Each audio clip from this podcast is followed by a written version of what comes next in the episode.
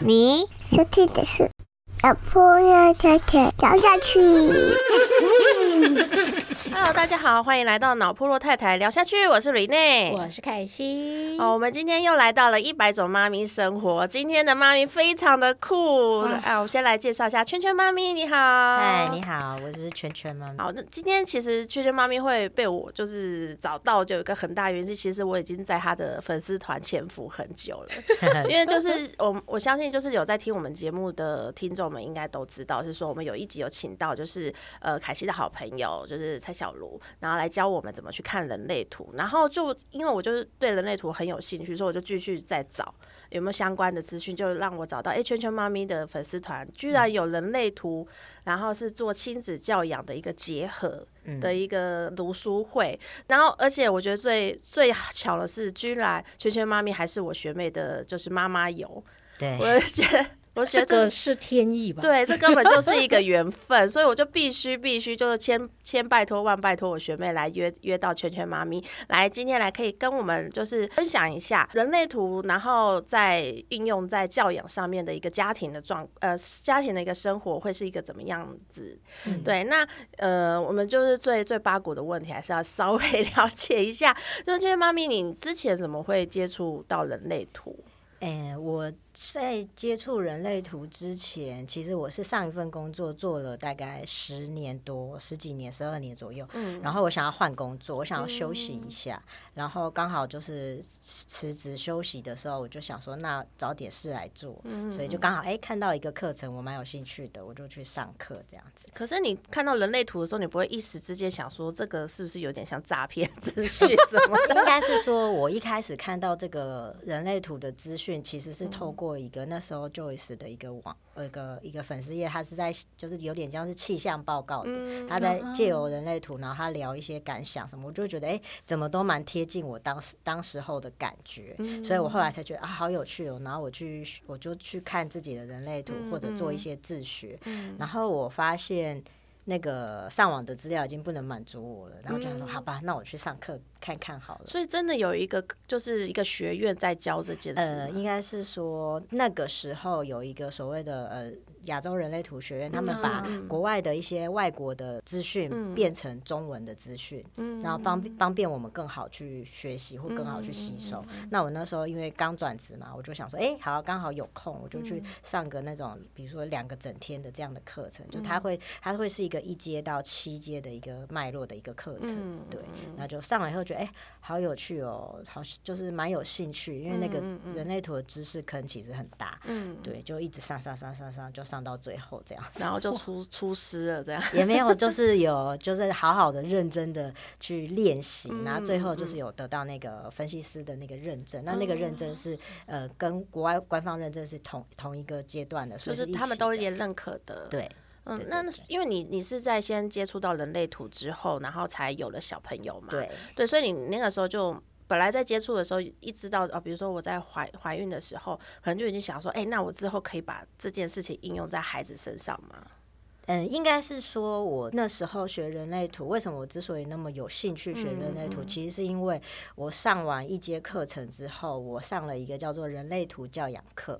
哦，然后是有这种课哦。呃，那个时候有，现在好像没有没有了。那那个时候的那个老师有开了一个人类图教养课，我在那个上课的过程中，我自己在我跟我的原生家庭，我的妈妈这段关系里头，我得到一个很大的呃疗愈，或是应该是说解脱或者释就是放都可以，理解为什么会对变，成我理解为什么他那时候这样子对待我，原来不是因为我的问题，嗯。而是这个人类图告诉我的我的资讯、我的特质跟我的妈妈的特质是。两个完全不相同的感觉跟特质，他的需求跟我的需求有的时候没有办法 match 到，所以会产生那样的就是爱恨情仇的纠结。那我在那堂课，我得到一个很大的一个一个疗愈。然后，其实我们在学人类图的时候，其实我们的祖师爷 Ra 其实一直在强调，人类图的这个知识其实是留给我们的下一代的人的。所以它本来就是拿来用作人类图亲子或者是教养，因为它其实是否下一代的人，但是因为他遇不到下一代的人，所以他只好教我们。教上一代的人在教我们，然后再让我们去传承下去下一代。对，那我个人很被这个这个东西吸引，那我就会觉得。如果我们有机会从让一个小孩，就有机会去试试看，让一个小孩从一开始就尽可能的是用他自己的原型在运作的话，他会不会真的像书里头讲的，真的比较稳定、比较自在，或者甚至发展的更超乎我们想象，会更好？我是这样想了。那当然，因缘机会，我们刚好也在计划生小孩。那在计划生小孩的过程中，那人类图的一些讯息也帮助我做了一些简单的调整。那这个调整也对我有很大的帮助。然后我们可以顺利的诶得到一个小孩，现在两个小孩。对，那我就会有一种，因为我是一个很有实验性的妈妈，所以。我就会一直想要把人类图告诉我的资讯，在我的小孩身上试试看。嗯，那因为每次的尝试，你都会看到不一样的结果嘛。那那个结果都会觉得，我都会觉得，哎，还好我有用过用这样的方法。嗯，我就会觉得很棒。然后我女儿现在已经五岁了，那我们家弟弟是一岁半。嗯，对，目前都觉得还蛮好的。就是真的有因，就是你的这些嗯，算理论嘛，还是你的想法，把它运用在上面，是这力。是有非常好的反馈回来，嗯，非常好的反馈。那我我们可以方便，就是因为我真的是太好奇，就是一个这么了解人类图的家庭，所以你们家就是呃，就总共四个四位成员嘛。那可以大概稍微了解一下，你们就是呃，因为人类图可能一些呃。这算性质吗？就是特质的关系，就是可以大概知道一下，就是谁大概是怎样的特质啊什么的。对，我们家其实算蛮 normal 的，因为我们家的四个人，包括大人小孩，全部都是生产者。那如果你用人类图来讨论的话，生产者如果按比例来讲，其实有七成的人都是生产者，嗯，那只有少部分就是三成的人他是投射者、显示者、反应者。那一般的家庭里头，如果你遇到这个相对少数的，会相对觉得这些小孩好像比较不一样，或者比较难教育，比较难沟通。那个就是我们开玩笑说，哎，那个课题稍微有一点点难度。那我们家我觉得可能老天爷可能让我准备好来陪别人，这样，所以我们家两个小孩都是生产者小孩，我自己也是生产者小孩。所以在我们家最简单的一个练习，其实就是我们在坊间会常看到生产者，你要见骨有回应，就是。建股有回应这件事情，会帮助生产者的动能启动，然后你在做任何事情，你会更更有行动力，更有动能，或者更坚持，或者是更顺遂，或者更就是因为你做好准备，当你面对困难的时候，你不会觉得很很容易就放弃或者是挫挫败。那大家常会觉得，那建股有回应到底是什么意思，对吧？然后大家不懂，然后就会开始自己想象，比如说，那我问我自己，啊，好，我准备好，对，那是我的建股回应。但我们如果用人类图的逻辑脉络去思考的话，其实最简单就是你对你的生产者的家人提出一个聚焦的问题，就是比如说。呃，比如说我可能会问我女儿说：“你肚子饿了吗？”嗯，那我女儿可能会回答：“哎，你们刚刚两个都嗯嗯，那就是剑骨的声音啊。”哦，就很直觉的回应这件事。所以你们俩刚刚都没吃午餐吗？哎，我吃的还蛮饱。我刚有 吃一点点。所以你刚说嗯嗯嗯，就那个我们说那个剑骨的回应声，就是那个单音节，不是文字所发出来的声音。每个人多多少少都有，包括投射者也会发出这个声音，只是它相对不是那个你做决定的判定的那个。依据。那，但是其实很多投射者都很会发出这个声音，嗯嗯嗯嗯嗯，就是凯西啊，凯西就投射，有一种被看穿的感觉，是在敷衍，就是有。我听到了，我回应你，但是那个不是我决定好了，他不是，并不是他的动作的那个启动点。对，那像比如说我们在跟小朋友互动，你肚子饿了吗？那如果我女儿是肚子饿，她会嗯。那你要吃饭吗？嗯啊，如果他是不想吃饭，那我说那你要吃饭吗？然后我女儿就会没声音，没声音的时候，我就会知道说她其实不想吃饭，然后我就会改问她别的，比如说我女儿可能很喜欢吃卤肉饭，那我就会说那我们今天去吃卤肉饭好吗？你要吃卤肉饭吗？她觉得嗯，可是你如果说那今天妈妈在家里自己煮饭，有饭有肉有菜，你要吃吗？就。没有声音，就是哎，好特别哦！所以用这个声音就可以判断呢。对你很快就知道你的小孩或者你的伴侣，他是不是对这件事情有回应，要做这件事。那如果他是嗯，那他就会很快的去做。比如说，他如果女儿说你要吃卤肉饭吗？他说嗯，基本上他二分二十分钟就会把那顿饭吃完，你是不用催他的。可是如果他没有饿，他说好，或者是配合你说我可以啊，那你会发现他吃那顿饭大概吃四十分钟都还没吃完。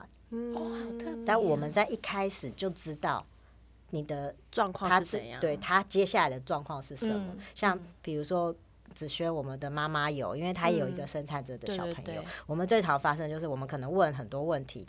妈妈问他问题，他都没有回应，因为妈我们难免会有妈妈视角，妈妈觉得比较好的东西，小孩都不买单。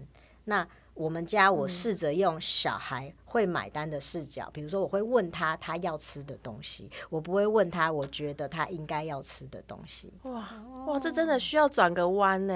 而且要对小孩很了解对呢。哎、对对，对呀、可是我们是妈妈，我们应该都对我们的小孩很了解。我们放不下的是，我们脑袋觉得这样比较好，嗯，没错没错，对对？因为我其实多吃蔬菜。因为我其实最近也很长，因为我我我有个就是我现在一个大宝 Miki，他、嗯他也是生产者吧，我记得，他是他是生产者，对对，他是生产者，但是我们最近很常遇到一些个亲子冲突，就是他很常现在开始会就是应出应急的，就是两岁多嘛就开始讲话很会讲话，就很会顶嘴，然后每次他就做一些很奇怪的事情，然后我们大人很不开心的时候，我就一直谆谆教诲他说，哎、你比如说阿公去接你的时候，你不能说你不要阿公接，就是要就觉得哎、有人来接你要。心存感激、啊，对对对，我就会跟他说，你不可以这样对阿公，然后他就他就会完全不讲话，然后，然后我就大概会说：“你有懂吗？你有懂吗？你有懂吗？”我大概讲第三次，他就会说懂。然后，可是我当下会觉得说他可能并不就是，我觉得就刚刚圈圈妈咪讲的，我觉得很对。他那个当下他说懂的那个时候，应该只是想要敷衍我，他是为了满足妈妈，因为妈妈期待我有回应，所以我回答你。但是我下次还是会跟阿公说，我不要阿公。对，真的，我没有答应你这件事情，嗯所以比如说像举举例好了，因为我们常在亲子读书会，就是做很多这样的实地的范例，比如说你需你你可能需要阿公去帮忙接小孩，那你可能需要提早去告诉你的小孩说，妈妈明天有事情要处理，明天是阿公去接你，可以吗？如果你的小孩在那个当下说嗯。那他那一天隔天阿公去接他，他不会跟阿公生气。可是如果你的小孩在当下说“我不要，我不要阿公”，你已经预知这件事情了。那阿公去接他，阿公一定会得到被拒绝的感觉。那我们在说所谓的人类土教养的目的，就是我们怎么去跟小孩沟通，让小孩是有嗯好，我接受这件事情，嗯然后。我比如说，我预告他，呃因为妈妈明天要去做什么事情，阿公接你回来，你可以做你想要做的事，这样可以吗？他可能说，嗯，好。那他看到阿公的时候，他会很高兴。阿公，你来接我了，我们回家我要做什么事？嗯所以我们还是给他一个主动的诶一个诱因，但是这个东西是他有回应的。当然，当然小孩最有回应的还是妈妈自己来接，可是因为妈妈有事嘛，嗯嗯，所以我们试着让小孩明白这件事，但同时我们也丢出一个诱因，是小孩会有回应的事情。那小孩就比较容易有回应嘛，他就会配合度比较高，嗯所以就不会有哭哭，比较少会有那些哭哭闹闹的，就是你至少可以减低一个三成这种你认为大人认为所谓无理取闹的哭闹，因为其实我们已经预知会发生这件事情了。嗯，对啊，因为其实我们也经过上一次，就是就是凯西的朋友来介绍人类图的时候，我们就了解到说，哎、其实我们的确是可以看透过人类图了解到我们下一代的一些个人特质，然后就可以理解到他说，哎、为什么他对某些事情特别的坚持，或者他哪些事情他就特别算谁，他无所谓。就是我们、我们那个时候的 level 只到这里，对，这然后样已经很好了。对，然后可是我我就是刚刚圈妈咪有提到说，你们其实有做一个就是人类图亲子教养的读书会，可以方便大概了解一下，通常里面是在是怎么样运作的吗？嗯，因为这个读书会，我大概从嗯二零一七年、一八年开始，一直 run run 到今年，应该已经五年左左右了吧？对。那我原则上就是我们是从一个最人类图的最基础，就是类型、生产者、投射者、显示者、反应者四个类型去分类，分成四个。场四个主题，那如果你的小孩是生产者小孩，你可以来参加生产者小孩的场次。如果你的哦小孩是投射者小孩，你可以来参加投射者小孩场。嗯为什么要这样分类呢？因为同一个类型的小孩的父母有同样的困扰。哦，就跟爸妈没有关系，也是有关系管爸妈是什么型的，也是有关系，但是嗯我们会比较聚焦在怎么跟这个这个类型的小孩。沟通。那我们因为比如说像我的读书会，我其实在这个主类型的这个主题主题，我其实是分成四周为一个一个 round 一个巡回这样。所以第一周、第二周我们在探讨生产者小孩、投射者小孩的特质，这个小孩的特质。第三周、第四周，其实我会把小朋把小朋友的家长、你的家人的图加进来，看看你们家的怎么样的互动模式是更适合彼此的。所以我们会更聚焦在怎么去跟这个类型的人互动，包括爸爸妈妈或者包括你的兄弟姐妹，他如果跟你是不同的类。类型，或者他跟你一样都是生产者，像我们家四个都是生产者，所以我们家很常有的问题就是你要不要这样做，你可不可以这样做，你准备好要这样做了吗？那像我女儿最常讲的，我女儿因为从小就被这样这样对话，所以我女儿最会讲的是我还没准备好。我感觉一下，我感觉一下。好，他三岁的时候就说他感觉想说好，他讲的是对，因为我们在人类图说情绪权威的小孩，情绪权威的人在做任何决定，其实最需要的是让那个情绪波跑完。所以如果你的小孩或者大人，你知道你自己要等一下，不要那么冲动做决定，其实是好事。可是我们常会小孩说不要，我要等一下，我们会生气。可是你的小孩如果告诉你说我再感觉一下。你就会觉得哦好，你感觉一下，你准备好跟我说好吗？他就嗯，然后他可能过一阵，他就说我准备好，我要做这件事，相对会是顺畅多的，而且你会觉得好可爱哦，因为他不会跟你说我不要。他会说：“我准我感觉一下，或者我还要再我还要点时间再准备一下，就不会有那么大的一个很冲击，就马上被据点的感觉，真的很差。那个反抗的力道，其实大人小孩都是一样。对，然后我们用这个这个一二三四周去做一个循序渐进的一个脉络，帮助一个家庭去知道我怎么跟不同的成员。”互动会是最舒服的。那每个礼拜结束之后，你就可以回去练习一个礼拜。嗯，然后你练习完以后，有一些难，一定会有卡关的地方，我们就拿回来直接当实例。哦，在分享。对，在这个分享，我可能会再给你一点建议，帮助你更聚焦在怎么去互动。那你下个礼拜又可以练习，所以四个礼拜的时间去练习。我们常说养成一个习惯其实是二十一天嘛。嗯，对。也就是说，这四个礼拜你只要有二十一天这样子练，那个东西就会被你内化进去。嗯，然后。我最常在第四周的时候跟家长分享，就是从现在开始，你回到家，你不用担心你把这个资讯，就是上完课这些东西都丢掉，因为每一次当你在不正确的跟你的小孩对待的时候，你的脑袋里、你的心里就会浮出一个声音，说这样就是就没有用啊，你还要这样做吗？剩下的就是你自己在跟自己打这打架。我到底要照，我到底要用那个比较有用的方法，还是我要用我觉得？比较快的方法，但实际上并不快，因为更多的冲撞。嗯嗯嗯。那那方面也可以就是稍微请教，因为我们上次就是的那一堂课，我上次人类图的那堂课，其实我们只有讲到非常粗浅，就是那个脉轮，各个脉轮是代表什么意思。那既然就是圈圈妈咪刚刚有提到说，其实小我们人可以就是小朋友也可以分成四大类型，那可以方便大概介介绍一下，就说哎，那这四大类型的一个特质比较不一样的特质会是怎么样？嗯，好啊，因为。呃，我们在读书会里头最常帮助家就是来的朋友、来的妈妈聚焦的，就是我们不要去被这个人类图广大的资讯量去迷惑了，因为太多知识，你什么都想知道的时候，你很容易迷失方向。那但是在人跟人互动里头，最重要的就是我怎么正确的互动嘛。那我们用人类图的视角去看的话，你可以把你可以用第一个基础的资讯就是类型生产者。投射者、显示者、反应者，那生产者最重要的是你要问对问题，他会有回应，就是那个建股的回应，嗯的那个回应。你问对问题，有点像是你帮，你可以想象生产的小孩都好像是一台小车子，然后你问对问题，那件事情就好像是那台车子被启动了，哒哒哒哒哒哒，它就可以好好的往前走。那你如果没有问对问题，车子就是熄火在那里。所以我们常会觉得生产者小孩都叫不动。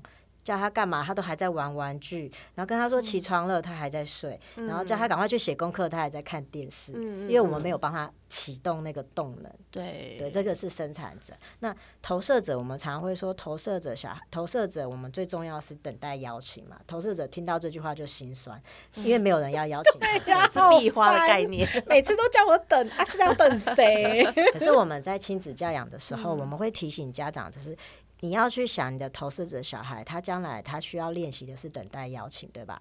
那我怎么样会去邀请另外一个人呢？一定是那个人有一些特殊的、擅长的、明显的东西长出来了。你知道他很厉害，你知道他很会，你才会去问他说：“你可以帮我这个件事吗？你可以帮我做这件事吗？”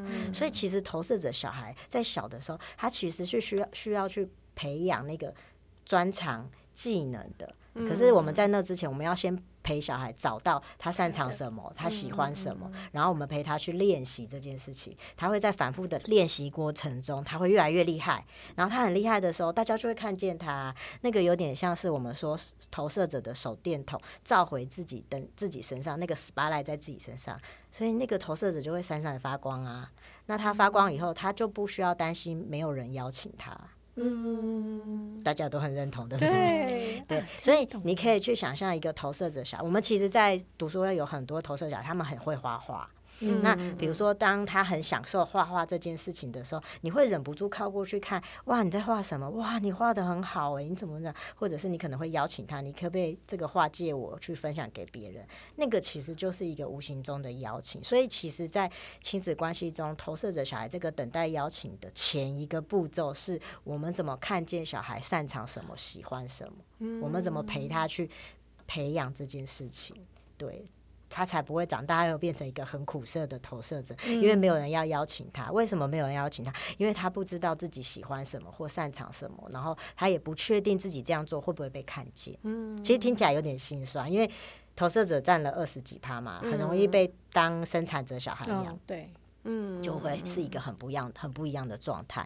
那显示者小孩，显示者小孩，如果你用比例来讲，显示者其实占了八趴，子轩家就有一个。那显示者小孩其实蛮有行动力的。只是他们常会忘记要讲，或者是要告诉别人，就他们就是想到什么，他们就会去做什么。嗯，他们的行动力、动能相对快速。那显示者小孩在小的时候，你会感觉他好像那个能量场有点太强的感觉，就是你会一直觉得你的小孩在攻击别人，甚至攻击父母，或者是比如说我们常开玩笑说，子轩的小孩哭起来，显示者小孩哭起来超凶的，不知道在凶什么，然后。阿公阿妈都会怕，都会觉得，哎，这个小孩不好处理。但其实他只是轻轻哭，对他而言，哎，对对显示者嫩婴本人而言，他真的只是一般就是正常的哭，可是他的能量场就是比较强强强大一点，所以会让别人觉得你干嘛那么生气？你不要那么生气嘛。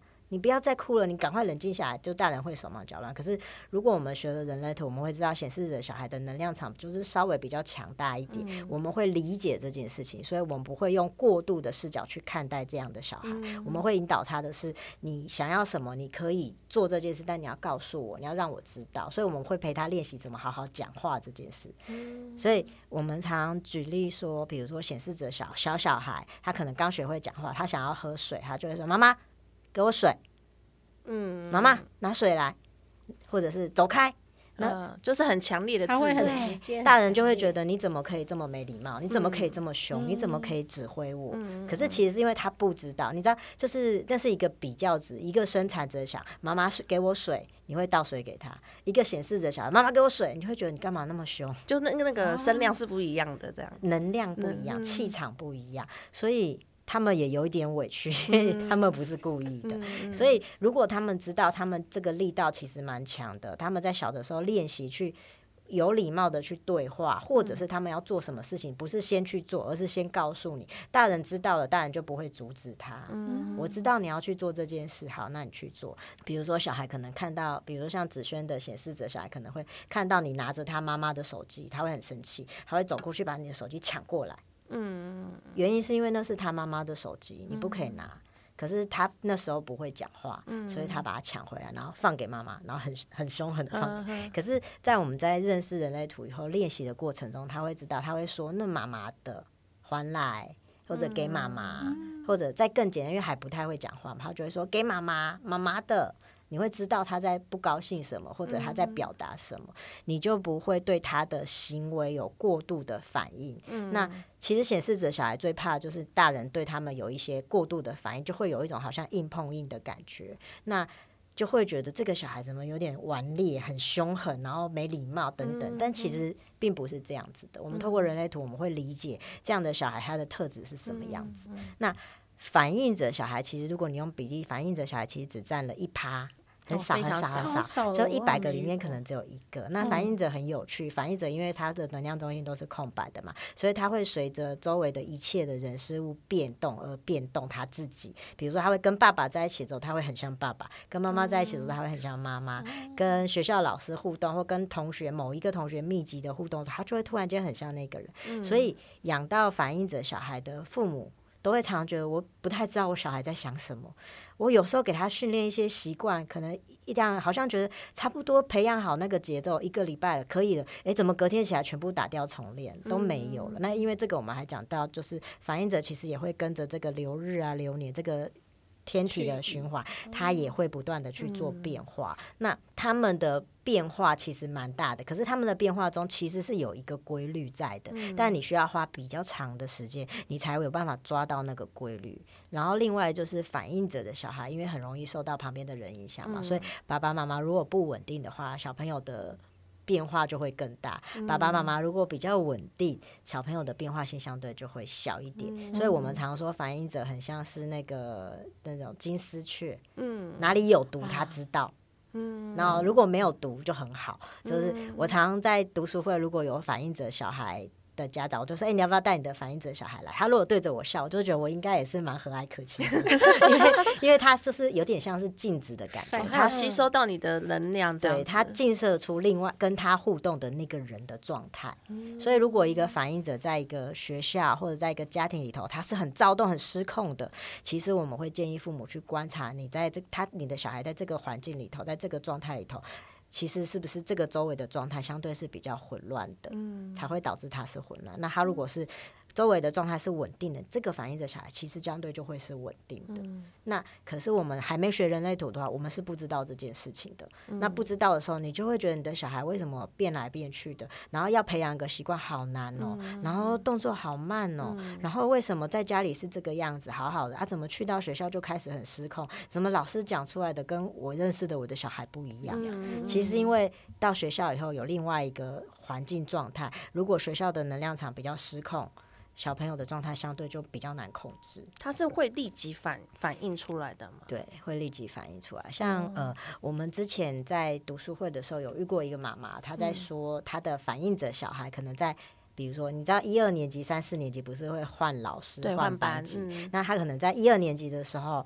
呃，老师的评价就是这个小朋友过动，嗯，就是有点失控，你要带去做评估，这样。那妈妈就想说，哦，好好，那妈妈就把他带去评估。那在职治疗职能治疗室的诊间的时候，小朋友非常稳定，嗯，然后老那个职能治疗老师说，你的小朋友没有问题啊，他很好啊。然后我就笑了，你知道为什么吗？因为职能治疗老师很稳定啊。哦。所以他他一那也就是说，其他一二年级会这么躁动，有可能跟老师有关，不是跟老师，跟那个环境，对，可能是老师比较紧张，也可能是同学比较躁动。那这个这个案例，因为我们后续还有联络嘛，那这个案例在这个小朋友后来到三四年级的时候，他遇到了另外一个老师，另外一个老师就比较会欣赏他的特质，而这个小朋友就再也没有被评价说就是比较稳、比较失控、比较没有。他在三四年级，他是一个稳定的小孩。嗯，所以这个很有趣。那还好，妈妈已经先参加过人类图的这些资讯，她已经略懂一些，她明白她的小孩的变动可能跟整个整体有关，所以她愿意用一点比较拉空一点的视角去看待这一切，而不是就很紧张、很焦虑。好，我要吃药，或者是我要做什么样的后续的压压住他？对对，我会觉得。如果你认识人类图，因为反应者小孩真的非常少，那你如果知道你的小孩这么这么的特别，他真的比较适合用一些不一样的方式去互动。你有机会换个方法，那你就有机会帮助你的小孩或者你自己是在一个相对稳定的状态里头。嗯，那我是还蛮好奇，因为就是其实妈咪，你已经遇过那么多就是不同类型的家长配上不同类型的孩子，有没有遇过就是这个家庭就是光看这个特质，就是啊你们很稳。就是不用太去纠结自己很多啊，我我可能要跳开来重重新思考我自己的问话什么的，就是这个这个组成是是可以很很 safe 的，你们就其实自然而然的互动就已经很很好的。嗯，其实每个人都是，嗯，但是你知道，我们我们参人类图术语就是我们会人类会有很多的制约，很多的非自己，而这些制约跟非自己，它来自于这个世界给我们的一些压力。或者是价值观、原生家庭的价值观、原生家庭的影响，导致我们在教育我们下一代的时候，我们会有一个就是被。强压下来的一个观念，然后去教育，或者是因为强压的那个观念我不喜欢，所以我就特别不要用这个观念。就是你知道会一个父母真的很纠结，会有一个很大的两极，对不对？可是我们用人类图的视角去看待每一个人，当你做回你自己的时候，你用你自己最舒服的方式去跟另外一个人互动，都是最好的。嗯，那如果你让你自己做你自己的话，你就不会不让你的小孩做他自己啊。哦，但我比较好奇是，比如说刚呃，确认妈咪有提到，就是大多数的百分之七十的小朋友可能是生产者。嗯，那可不可以稍微聊一下，就是如果对应的妈妈或爸爸是某些类型的话，会会建议他们用什么样的方式做互动？比如生产者对生产者，嗯。还或者是投射者对生产者，嗯，这个就是我刚刚讲，我们如果在读书会的话，在第三周、第四周，我会把爸爸妈妈或者其他家庭成员的图加进来。对，所以比如说你是投射者妈妈，你对，比如说像子轩也是投射者嘛，你对到一个生产者的小孩，我们前两周已经请大家去练习，你要用建骨的问答、聚焦式的问答去跟你的小孩问话，对吧？那你的小孩会有回应或没回应，这剩下就是父母的难题啊。我知道我的小孩没回应，但是没办法，时间来不及，我还是要出。那他一定会不配合，你预知了，或者是不行，我一定会有耐心的问到他有回应，然后我们开开心心的出门，这是父母的选择。那另外一个练习就是你自己是投射者嘛，对吧？所以我们可以引导我们的小孩来邀请我们做这件事啊。那我是生产者，我就会跟我女儿说，我。你比如说，我女儿会说她想要去公园玩，我说那你可以问问看，我想去公园玩吗。然后我女儿可能就会问我说，你想要去公园玩吗？然后我有时候就会很坏，我就会说我不想。然后她就会说，她就你知道小小小孩就是比较天真，就想说你怎么可能会拒绝我？妈妈不是通常都会答应我？然后想说我怎么会拒绝他？可是我不是真的要拒绝他，我会告诉他为什么。我就告诉他说，哎，你看外面现在那个太阳很大，我如果出去的话，我一定会被烤干，我很热，我会昏倒，怎么办？我就问他。怎么办？我把这个假设问题丢出去怎么办？然后小孩就更困惑，因为他也不知道该怎么办。然后我会问他说：“那还是说你看一下那个太阳没那么大的时候，你再来问我一次，可能我就会想要去了，好吗？”然后我女儿很可爱，她那天就一直。等在那个窗台上，一直看着那个窗户外面，一直等，然后就真的有一片云就要飘过去，刚好把太阳光遮，就是暗下。我女儿超兴奋，她就走过来说：“妈妈，妈妈，没有没有下雨，没有没有太阳了。”她就问我说：“没有太阳了，可以去公园了吗？”因为我觉得很可爱，我就哦好啊，我们去公园玩。所以其实我们在陪在第三周、第四周，我自己加进来，就是我们在陪小孩练习这个建骨问答。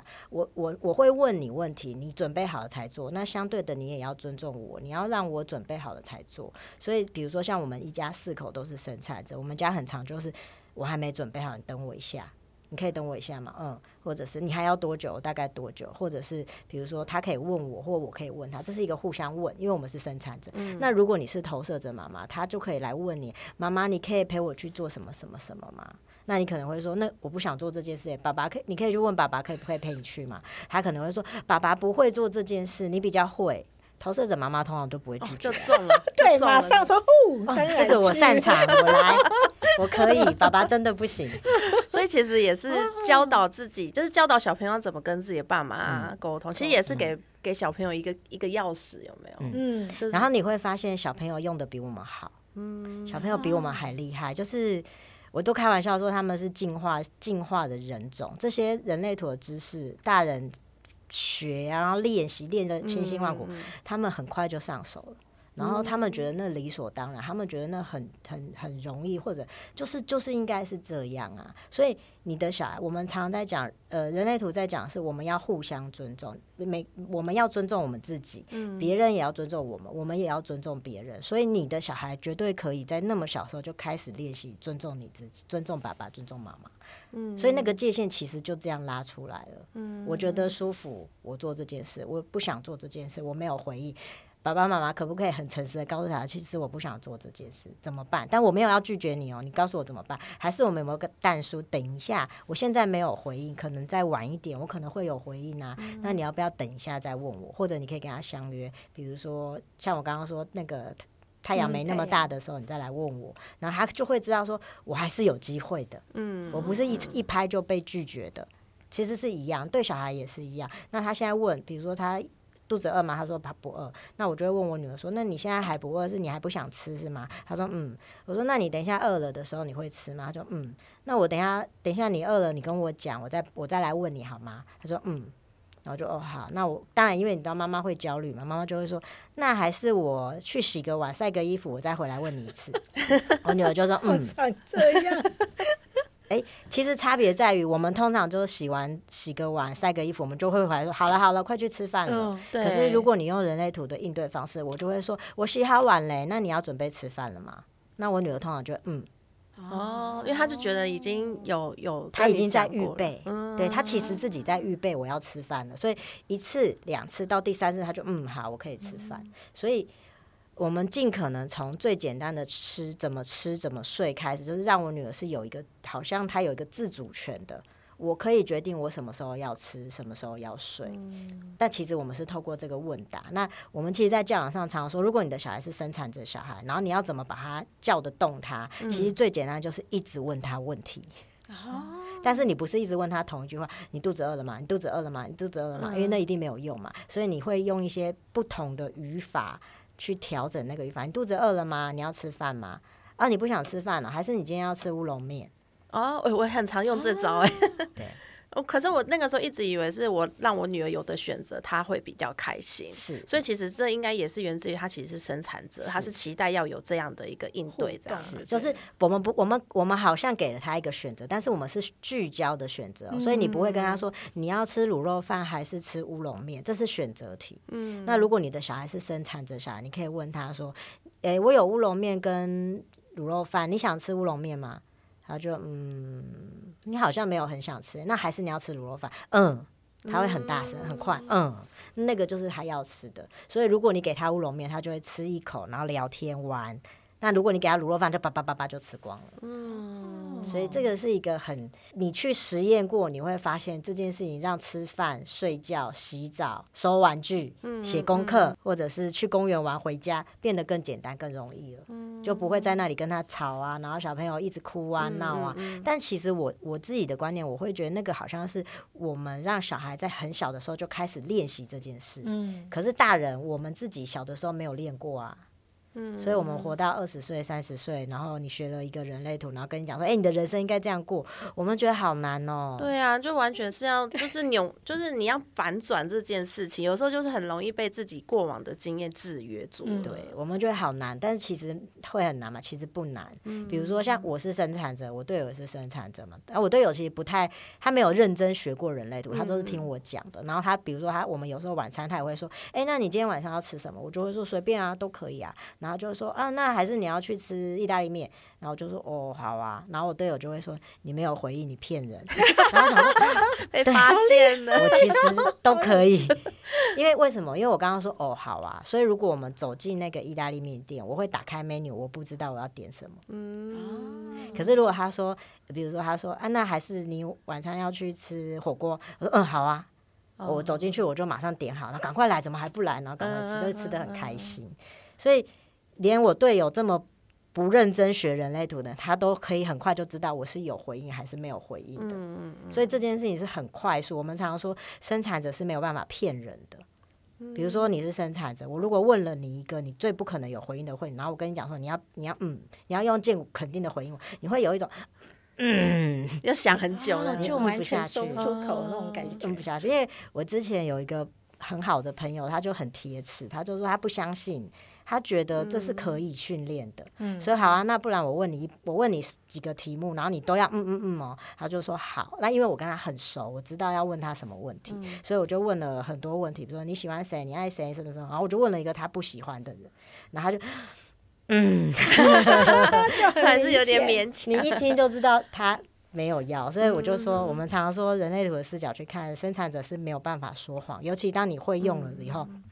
你在跟一个生产者朋友对话，说：“哎，你要不要做什么事？”他说：“哦，好啊。”你就知道没关系，你再等一下好了，你还没准备好。嗯嗯嗯，了解，是很好玩的。嗯，但我比较好奇是，像像我自己会比较没有耐心。刚开，你知道，看完一本书就会觉得说：“哦，我这三天一定要好好的把这件事情执行。”可是每次到了我女儿可能已经反叛到某一种程度的时候，我整个人就会俩起来，你知道吗？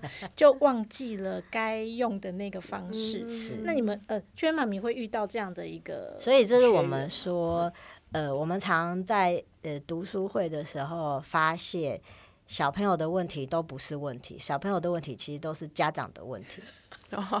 所以家长解决了自己的问题以后，你发都会发现小朋友好可爱哦。所以比如说，因为我自己也有在做人类图的个人解读嘛，那。在解读的过程中也是一样，我们在解读的过程中，当我们去解读完一个小朋友的时候，最后 ending 的时候，我们在回馈的时候，家长就会说：“我的小朋友真的很做他自己，他听起来就很像他自己。”对，因为他还没有被这个社会污染。还没社会化，对，没有制约那么多，所以他还蛮像他自己的。那我们的重点就来了，你是父母，你知道你的小孩是他的本质是这样，你也看见是这样，你要把它调整到不是这样吗？哦，这是父母的难题。那我们在做大人的解读的时候，在解读完大人的时候，大人就会很困惑。我知道啊，对啊，我是这样想，但是可是那个其实通通都是头脑在介入的部分，就是外在的社会给我们的既定形象。我们有没有办法穿越这些？可是，但是没办法，不得不，然后回回来做我们自己。嗯，那当你可以回来做你自己的时候，你会知道你自己在纠结什么。比如说，像你刚刚讲到你自己那个，你其实你已经讲你自己，你感觉得到自己没有那个耐性，对对不对？因为我记得是三分人嘛，对不对？啊，对，就是跟 子轩一样啊，开很喜欢开外挂，同时要做 三件事情，嗯，对，所以那不是小朋友的问题啊。妈妈的问题，妈妈本人本人的问题，好像是哦，因为他专心的在做一件事，我们已经在开外挂五件事，然后你就会觉得他太慢，太慢了哦。但他有太慢吗？他没有，他只是因为他不是你，他没有，他不是三分人，他没有办法同时开外挂。哦，哇，真的太酷了！那那我特别是想说，就是呃，如果我们要。就是想，就是家长啊，想要去尝试，就是用人类图来，就是知道自己的孩子的话，会怎么建议他们开始，就是去聊怎么去接触人类图这一块咨询，来那个参加读书会，就是读书会是最快的。呃，我自己是推广这个东西，推广了很多年，因为我觉得类型是一个最基础的一个很好的展现出来人跟人互动的方式，而且也是一个最好的练习，很简单，非常简单的练习，所以这是一个很好的入门。那当然，呃，房间学习人类图的方式有很多，你也可以自学，那你也可以上课。那我觉得差异只在于，如果你去上课，你有人可以讨论。嗯，那人类图是一个可实验，然后可讨论的东西，它比较没有办法是。我看着书，然后看会了，我就会了。嗯，你没有办法，你比较需要的是不断的跟别人讨论、思辨，然后做这个实验，然后看到那个结果，你才知道，哎，原来真的是这样，或者哎，才没有这样嘞。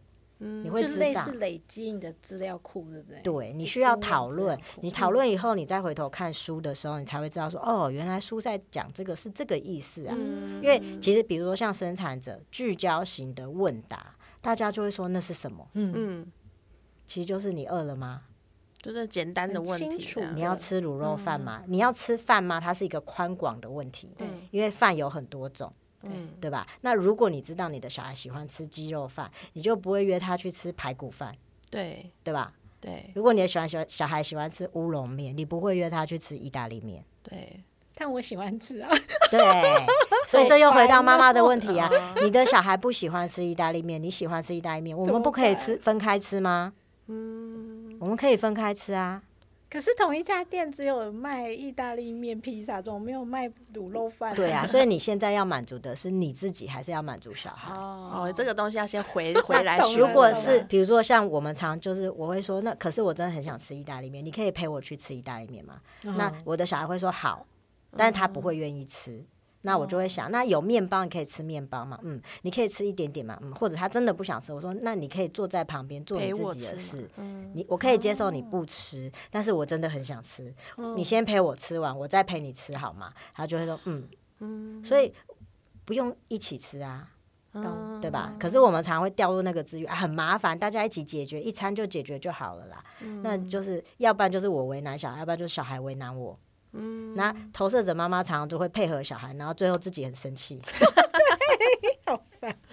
对啊，凯西是不是应该赶快加入一下读书？哇，我觉得很需要 哎、对我觉得上课也是可以，因为一阶的课程就是在讨论讨论能量中心跟类型，是一个很好的初阶。如果你对人类图有兴趣，我觉得一阶的课程都很适合上。那如果你没有时间，因为妈妈其实时间很少，对你没有时间上课，我觉得我觉得我像我在推广这个读书会人类图晚亲子教养的读书会，因为它一个礼拜只需要占用你。一个早上的时间，大概两个小时的时间，你就可以得到这些知识，然后花一个礼拜的时间自己去练习，自己去实验，然后我们再回来练习，再回来讨论。这是一个很好的入门跟一个起头，改变你跟你的小孩的互动方式。然后你会在这个，如果你有认真练习的话，你会在练习的过程中看见不一样的结果。嗯，那那个才会支持你去做下一步的变动。那小朋友大概要到几岁才比较好运用这件事情？嫩婴也可以吗？就是新生儿会不会太早？我后来因为我去年生前年生的一个弟弟嘛，对吧？所以我后来弄另外再开了一个所谓的呃，我们开玩笑讲说那个人类图月子中心，就是我们用人类图的视角去探讨这个嫩婴到底要怎么样让他好好吃、好好睡。那个哄睡就是大家最崩溃的，那个喝奶不喝奶，什么时候可以让他过夜？哎，什么时候睡 过夜，然后到底很怎么样？对，所以我们有我有做一个所谓的人类图育婴婴嫩婴的咨询，但那个就是纯咨询，我给你一些脉络，给你一些建议，你去观察一下你的嫩婴，你的有没有这样的特特质，然后如果你愿意的话，你准备好，你可以调整看看，也许可以帮助到你更多。那在这个在过去这一年的实验，我有发现很多的新手妈妈觉得松了一口气。那当然，我们也有二手，就是二胎妈妈、三胎妈妈，然后来做咨询，就是可恶，我为什么一开一第一胎不认识人类图，气死我！我那时候为了这件事情很伤脑筋。嗯，对，所以有呃，如果要区分的话，我个人的观察，我会觉得一岁半以后，小朋友开始比较有一些自主的互动，他开始可以跟你互动了，你开始可以陪他练习这件事情了。所以一岁半以后，你来参加读书会，妈妈本人会觉得有收获。嗯，但其实什么时候都可以参加，只是一岁半之前你没有没有可练习对象，他不会嗯他没有什么特别回应，所以妈妈会忘记，然后妈妈就会觉得没什么用，上了也有有点浪费钱。所以我后来会觉得，一岁半之后，如果你有兴趣，你可以跟你的小孩互动，你想要试试看不一样的方法，你可以来参加读书会。那一岁半之后的小孩，因为可以互动了嘛，你会看到结果。那像比如说我们家弟弟也是生产者嘛，那他是生产者，我想我记得他两三个月的时候，我就问，我就在看他很可爱嘛，我就说他在干嘛，然后他好像要大便，然后我就问他说、你要大便吗？就嗯，然后他会马上回应你，然后然后我想说真的还假的、啊？哎、过两分钟他真的大便了，然后想说好酷哦。那我们在学人类图的过程中，其实有发现嫩婴的生产者，他们在睡觉的时候，如果你去观察他，他如果睡饱，他开始呃伸懒腰，那就是剑骨神啊。哦，对啊，很好玩，很可爱。那我们学了人类图，就会在小朋友刚出生的时候就一直看着他，哇，这是生产者的特质嘛？哇，这是投射者，哇，比如说像子轩的显示者小孩一生出来、来到我家，我就哇，原来这就是显示者小孩的哭声，真的很开心的遇到，我们不会很焦虑，我们觉得好兴奋的，哇，真的是这个能量，或者是比如说他可能有时候太用力，就是太足太力道太强，我就会忍不住笑出来，因为这就是显示者的力道。嗯，但我们不会用一种怎么会这样生气的那个，我反而会觉得啊，好有趣哦！你有一个范例在你眼前，然后长出来，然后觉得哇，好棒哦！我可以在这个时候支持他，用他的特质，然后陪他去练习怎么样让别人更舒服一点。嗯对，去买那可是像我的小朋友都很大了，一个是八岁，一个是十二岁，嗯就是你知道我们沟通的模式已经有一个既定模式化了。那这样还有还有挽救的机会吗？还有救吗？当然有。你可以去想，我们自己是大人，比如说像我，我是大概三十快呃三十五岁以后才学才认识人类图的，嗯，我都有办法调整我自己。回到做做自己最舒服的状态，只是时间比较长。那当然，如果我们用人类图的术语，就是会有一个所谓的去去制约七年的去制约之旅。那个七年，好像你的细胞整个太旧换新、重生的那个感觉。哇，但七年了，七年只是一个形容词哦，也就是说，你如果在过程中稍微有一点点犹豫不决，那个七年就会被拉长。哦，或者是你有一点打回原形，再回来那个混乱一下，其实是没有差没有问题的。可是你会知道，你走在那个慢慢调整的路上，你最终还是会有一个完全不一样。像比如说我自己回头去看我自己七年前，我会觉得天哪，那不是。就是我自己现在这个这个样子，跟我以前样是完全不一样的。就是我没有办法想象我有一天会像现在这样子那么淡定，因为我其实情绪一直都是波动蛮大的。当然现在也还是啊，但是比以前好很多。那我会觉得小朋友差别只在于，就像你刚刚讲的，他已经前面七岁、七年、八年、十二年，妈妈都是用这样的方式跟他互动。那我现在开始要重新调整，对妈妈而言也是难题。妈妈也需要时间，你的小孩当然也需要时间呐，所以只是时间的长短的问题。所以不管长到几岁，你都可以选择回来做你自己。而你的小孩的，你的小孩的优势是，父母愿意早一点让你的小孩早一点做他自己的话，他就会调整的更快、更自由。嗯，对啊。对啊，那其实最近圈圈妈咪你自己有出了一本绘本，是对。那那其实这个绘本我我可以跟大家稍微简单的介，当然就是等一下再请圈圈妈咪再帮我们介绍更仔细。就是它其实是关于一个彩虹社区的一个故事。嗯，所以当初你怎么会有一个想说，哎，我要出一个这样类型的绘本的概念？嗯，因为我们家里的家庭结构不太一样，那我们家是两个妈妈，两个女生组合成的家庭，那两个妈妈嘛，然后生了两个小孩。对吧？那当然，我们在对外的互动解释上，我们都还蛮自然。我跟我队友都蛮自然去解释。哦，我们是两个妈妈，这是我女儿，这也是她女儿，等等。那我女儿慢慢长大了。那他开始也会试着去跟外面的人沟通了。那我有发现，他开始选择性的讲或不讲，原因是因为太复杂了，别人会问更多问题。然后甚至比如说，我们可能去到一个更公众的场合，如果有人知道了，但他不好意思问我们，他们可能感觉到哎，好像不太一样，但他不好意思问。然后那个不好意思问，就会让我很难去跟他们介绍我们家是这样子的。状态，那也会让我女儿不知道怎么去解释，或者她就会觉得，嗯，那还是不要讲好了。所以我在几年前，我有一个发想是，那时候那时候我女儿还没上幼稚园，那我就想说，哎，也许我可以出一本。做一本绘本，然后我女儿就是进学校以后就随书相赠，就是每每班上每一个同学都有一本，就是探讨这个家庭结构，让别人知道说我们家是这样子的，你们家也可以不一样。比如说单亲家庭，或者是阿公阿妈隔代家庭，爸爸妈妈可能不在身边，阿公阿妈，甚至呃那个领养的家庭，他可能。原生家庭没办法照顾他，所以他可能去到社工那里，社工他们帮他们媒介寄养爸爸、寄养妈妈这些家庭，或者是单亲只有爸爸、只有妈妈，甚至像我们两个爸爸或两个妈妈的家庭，我很想要让别人理解，就是不是我们家很特别，是每个人家都很特别，就是每一个家庭结构都很特别，都很不一样，但是都很正常。那重点重点其实最重要一点是这个家庭他有没有足够的爱支援那个小孩滋养那个小孩，所以。我那时候很想要画这本书，然后我有一天就梦见大概的脚本，我就赶快把它写下来，然后就是一直在想说有没有机会去出这一本书。那刚好就是去年有一个机缘，然后有呃今年有一个机缘有遇到合作的画画画画的老师，然后刚好就搭上我女儿今年中班的生日嘛，我就真的就是随书附赠这样子。对，那哎，我觉得那个反馈蛮好的，因为我现在去接我女儿的时候，都会不时有同学冒出来，我其实不认识。他们，他就会说：“圈圈妈咪，我有看你的书，我很喜欢那一本书哦，我一天到晚都在读，而且我知道你是妈咪，然后还有一个妈妈，然后你还有个点点，我知道，因为我女儿叫袁丽，袁丽叫圈圈，你知道他们有认真的看那本书，那这背后带出来的就是，如果这个小孩看过这本书。”他的爸爸妈妈也看过这本书，嗯，所以每个人都会知道，每他不同的家庭结构是正常的，嗯，对吧？所以这个是我比较想要去。引导给这个社世界或这个社会的，对，因为其实我觉得多元家庭的这个概念，其实，在台湾这几年已经慢慢的越来越成熟了。嗯，对，所以其实这个绘本我自己也有稍微在反过，我觉得其实是真的是还蛮好去解释说，哎，这个这个社会上其实有这么多不同的一个家庭结构的状况。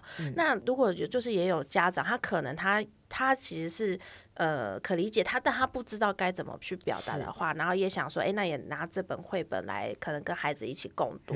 那就是妈咪有比较推荐说，哎，那我们要在哪里可以去找到你这本书呢？对，呃，因为我第一版我自己很兴奋，因为毕竟的显生很显示生产者很急嘛，所以动作很快，所以赶快画好，赶快送件。我其实是自己自费印了一。一百本，然后先已经分送给，或者是有一些比就是妈妈有已经就先分够了。那我们会在十二月的时候再印刷一版，然后现在有在一个官方链接，在我的粉丝页有做一个预购的链接。那如果你们有兴趣的话，你们可以在那个预购链接先下订购。那你们也可以，当然也可以等到十二月真的第二版真的印刷出来以后再。再来下订单订购都可以，但我个人觉得这本就是很很简单的故事内容，可是是很好的，可以开启你跟孩子去讨论你自己的家庭结构，跟你身边的不同的家庭结构有什么特色。嗯嗯嗯，了解啊，对啊，其实就是刚刚圈妈咪有特别介绍，就是你们家是两个妈妈组成的，对，所以其实我们也就是非常期待可以下一次再跟你好好聊到这一块，对，然后也很感谢，就是今天就是整个人类图跟教养之间的一个结合。其实也带来给我们很多的资讯，但我觉得更重要的是，其实如果呃我们的听众的爸爸妈妈，如果你真的对人类图怎么应用在教养上的话，我觉得其实听起来就是读书会就是最快、最最好入门，呃最好入门的方式。而且我觉得这应该也很难三言两语，就是在我们这个节目里面就可以了解到的一些资讯。对，那也是呃那那如果要参加读书会，也是透过呃您的那个粉丝团，你可以在我的粉丝专业找到，因为我会把读书会的每我每个。个月都会开一个时间，这个这件事情我已经坚持了五年了，所以